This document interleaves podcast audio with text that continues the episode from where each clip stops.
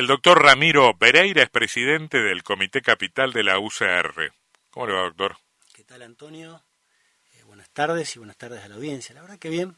Cuando, cuando pactamos la entrevista, eh, mire qué malo que soy, cómo abro.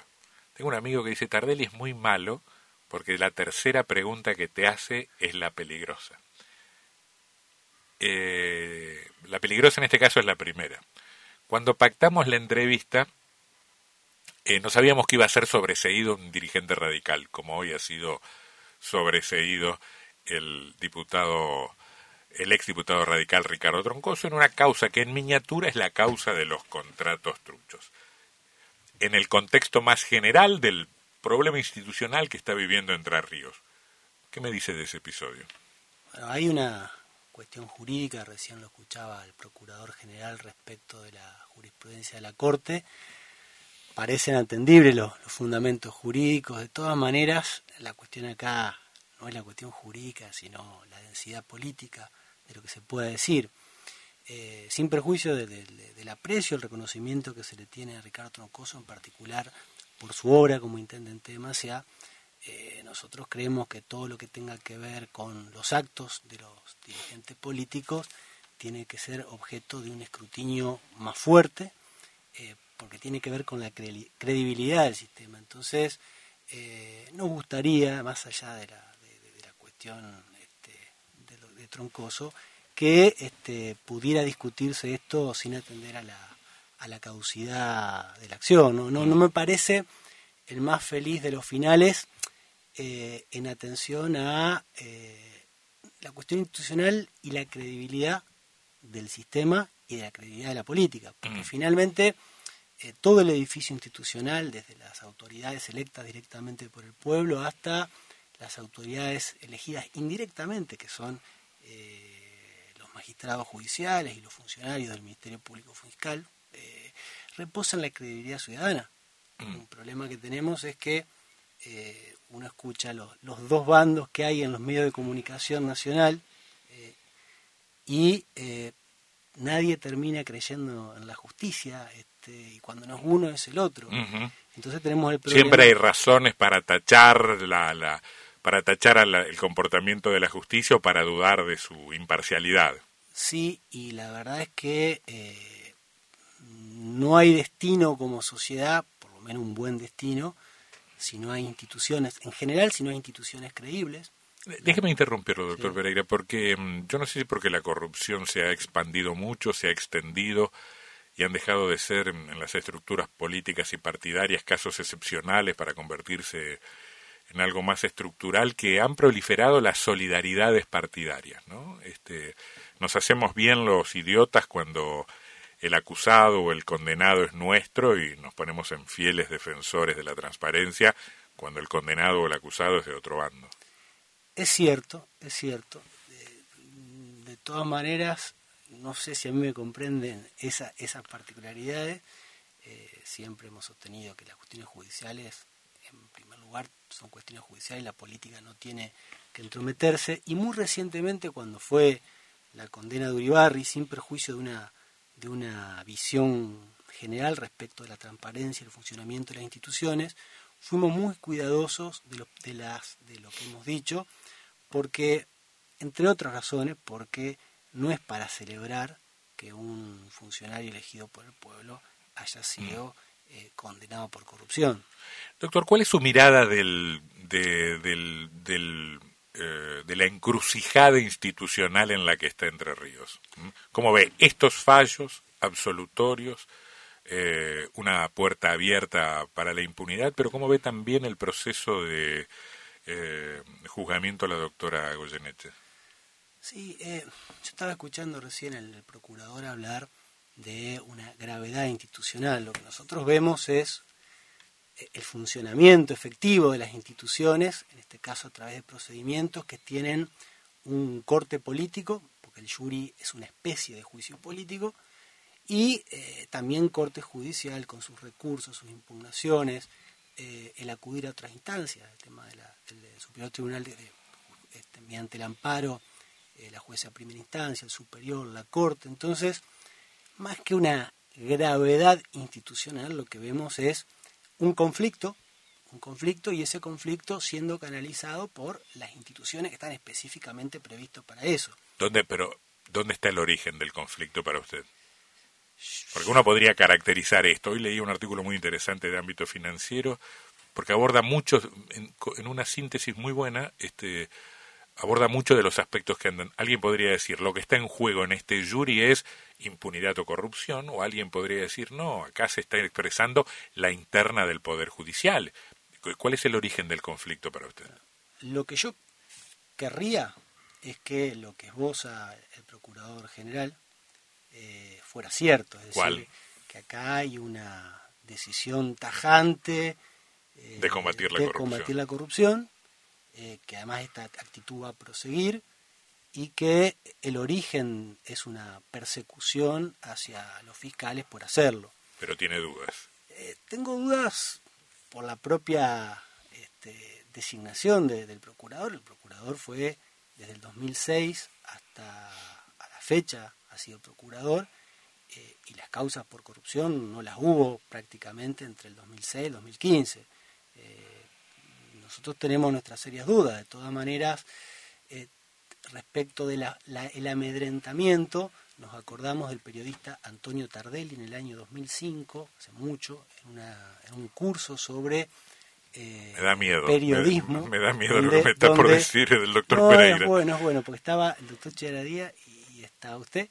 y eh, el doctor Charadía planteó la situación de las operaciones de prensa y el peligro de amedrentamiento a los jueces que, se veían en, minoría social y eh, el periodista, que eras vos, dijiste con, con, contundencia y me quedó grabado, ese juez con miedo no tiene nada que hacer como juez. Y la verdad, un fiscal con miedo, entiendo yo, no tiene nada que hacer como fiscal. Eh, Por lo menos en un plano ideal, ¿no? Bueno, pero yo mm, creo en la necesidad de que estas instituciones que además están bien remuneradas, como tiene que ser, como tiene que ser, eh, implican un nivel de compromiso y de convicción. Y ahí nosotros nos hubiese gustado eh, que, en Entre Ríos del 2006 al 2015 hubiese habido otra actitud mm. del Ministerio Público Fiscal. tampoco vemos que haya una eficacia y una eficiencia en las causas como por ahí se sostiene. Sí, estamos conformes con, esta actuación en los últimos años del Ministerio Público Fiscal, creemos que es una, situación que se da por la, vocación de, muchos fiscales, no solamente por, por, la, por la línea del, ministerio del, procurador o de la eh, fiscal anticorrupción. Ahora hay un tema del que se habla poco, que es eh, la falta que se le imputa a la, eh, a la doctora Goyeneche Creo que ahí está la cuestión, eh, creo que esa es la discusión. Hay otro tema que es jurídico, que es eh, el reemplazo del Ministerio Público Fiscal. Ahí... Mm. El reemplazo. El reemplazo, es decir, la sustitución del Ministerio Público Fiscal en la acusación y su reemplazo por un abogado ad hoc. Mm. Ahí eh, yo tengo una opinión jurídica y tengo una opinión política de lo que debe ser jurídicamente, por lo que he reflexionado y por lo que he hablado con, con, diversos amigos de, variada procedencia, eh, la ley establece, eh, la ley establece efectivamente que quien tiene que acusar es el Ministerio Público Fiscal. Eh, en ese sentido, es muy, muy difícil discutir el argumento, mm. en este caso de la doctora Goyeneche, ahora el argumento para que eh, quien acusa no sea el Ministerio Público Fiscal es absolutamente válido. También es razonable. Porque el Ministerio Público Fiscal es un este, organismo de estructura jerárquica. que eh, em, se lo planteo a Sebastián porque tal vez él, me puede ayudar. Lo que pasa es que uno, uno va leyendo tantas cosas que ya no, ya no me acuerdo dónde lo leí, pero no sé si no está, no está puesto en algún lugar en, en el fallo del Superior Tribunal de Justicia de la, última de la última semana, porque eh, el argumento del superior eh, o del jurado de enjuiciamiento es no la puede acusar el procurador general, porque también está acusado y porque es alguien que depende de ella, eh, es alguien que le da instrucciones a ella, y no la puede acusar nadie de los subordinados del Ministerio Público Fiscal. Pero dicen, y no sé si existe la figura, de alguien que tiene la misma jerarquía que la procuradora adjunta que no es el eh, dice sí existe yo creo que una vez Juan Cruz hizo citó acá el caso claro porque decía si de lo que se trata es que no acuse a alguien que está por arriba o alguien que está por abajo en el Ministerio Público Fiscal se podría haber solucionado no estoy diciendo que sea un argumento extraordinario pero digo me pareció curioso alguien que estuviera en el Ministerio Público Fiscal y eso existe supuestamente en su misma en su misma jerarquía sí yo insisto, el, el, planteo de, de, apartar al Ministerio Público Fiscal de la acusación, así como es razonable, eh, no está previsto en la ley. Mm. Entonces, la legalidad de, de la decisión es bastante dudosa. Claro. Esa es la situación porque el Superior Tribunal puede interpretar la ley, me parece los miembros del Superior pueden interpretar la ley, pero no convertirse en legislador. Decir, bueno, en un caso en que el Ministerio Público no, vamos a la lista de conjueces, qué sé yo, eso. Sí, sí, sí. Como un poco extraño también. ¿no? Sí, sí, sí, sí. Fue como forzado esa decisión.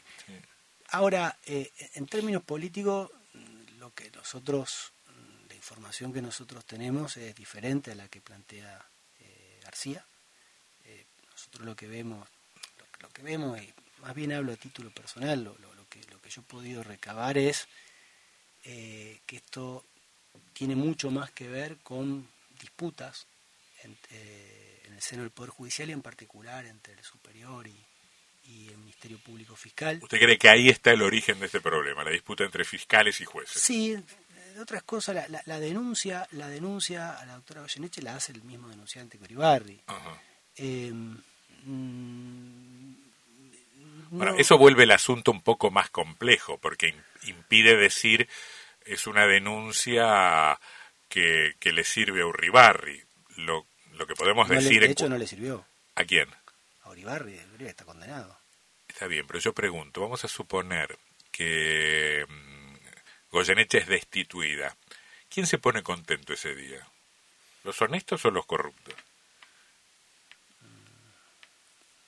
buena, pregunta. De todas maneras... Porque yo lo que creo es que la denuncia puede no estar sospechada, pero termina siendo absolutamente funcional a quienes tienen cuentas pendientes con el Ministerio Público. Sí, sí. De todas maneras habría que ver si es destituida, cuáles son los fundamentos y leerlos. Y en ese caso... Ah, si perdiste el partido, ¿qué te importa si perdiste 8 a 0 o 1 a 0 con un gol de rodilla en, el en un córner en el último minuto? Perdiste. Sí, yo lo que no creo, digamos, es que esto sea impulsado justamente por eh, actores del poder político de modo central. Esto es lo que nosotros, lo, que uno, uno puede ver. Tampoco me parece que sepa ponerse contento o triste. Sí, yo lo que veo con preocupación es eh, la intromisión en el marco del, Poder Judicial. Eh, mm, vemos que... ¿La intromisión de quién? intromisión de la política en general, cuando hay, cuando hay todo un debate jurídico, eh, por supuesto que esta situación se ha mediatizado y en particular se ha mediatizado en Buenos Aires, es legítimo que así sea.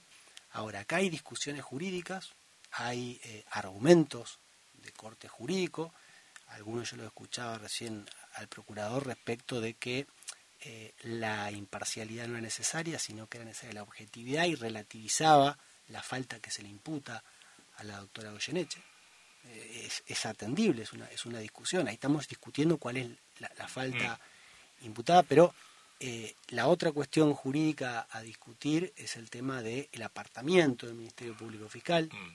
Que ya ha dicho bueno, pero usted se da cuenta, lo venimos conversando y lamentablemente no tenemos más tiempo, pero usted se da cuenta y lo conversábamos ayer con Sebastián que de discutir los contratos truchos pasamos a discutir el comportamiento de Goyeneche y de pasar a discutir el comportamiento de Goyeneche pasamos a discutir el apartamiento del Ministerio Público Fiscal. Es decir, es clarísimo que, la, que el árbol no nos está, que el, que el arbustito, el enanito, el árbol, el pino, ¿eh? no nos están dejando ver nada de lo que está en el fondo. Que fue lo que pasó en la legislatura por 10 años. Durante 10 años que se chorearon 53 millones de dólares. que por ahí llama la atención que los partidos, algunos partidos políticos que tuvieron legisladores parece que no vieron nada. Y sí. Bueno, ahí nosotros no vemos otra posibilidad de avance de, nuestra sociedad, y esto lo digo aunque parezca un lugar común, que por el lado de la transparencia y por el lado de erradicar la corrupción. Yo el otro día mencionaba el hecho no ilegal pero sospechoso de que un amigo del poder presida el Tribunal de Cuentas.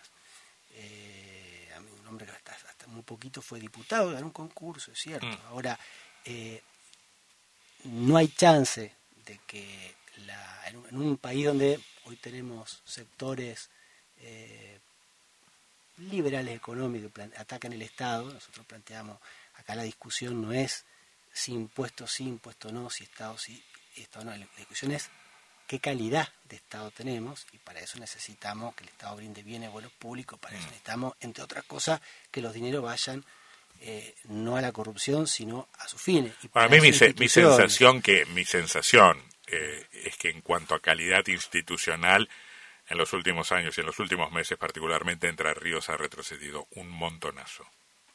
No porque vengamos del paraíso ni del país de las maravillas, pero yo tengo la sensación que estamos viviendo una situación no quiero exagerar, que en algún punto nos emparenta a las provincias más patrimonialistas del norte argentino, donde la democracia está seriamente, la democracia, el Estado de Derecho, está seriamente cuestionado.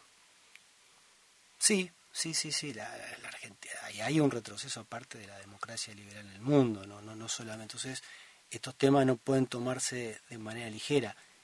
Igual, insisto, para mí el dato positivo es que todo esto se discute en el marco de las instituciones, y hay que atender a los fallos, a los pronunciamientos y hay que atender a eh, cómo se plantea esto dentro de ese marco institucional. Por eso lo de la Corte es saludable, por eso que haya distintas instancias es saludable mm, y también que haya discusión, obviamente, en los medios. Doctor Ramiro Pereira, presidente del Comité Capital de la USA, ¿revió? pudimos charlar 15 minutos sin hablar de candidaturas y esas por supuesto, ¿eh? Por supuesto. Gracias, doctor, muy amable. A vos. Ochman y Jung Abogados. Más de 20 años asesorando empresas en asuntos laborales, comerciales y civiles. Ochman y Jung Abogados. La anticipación como estrategia.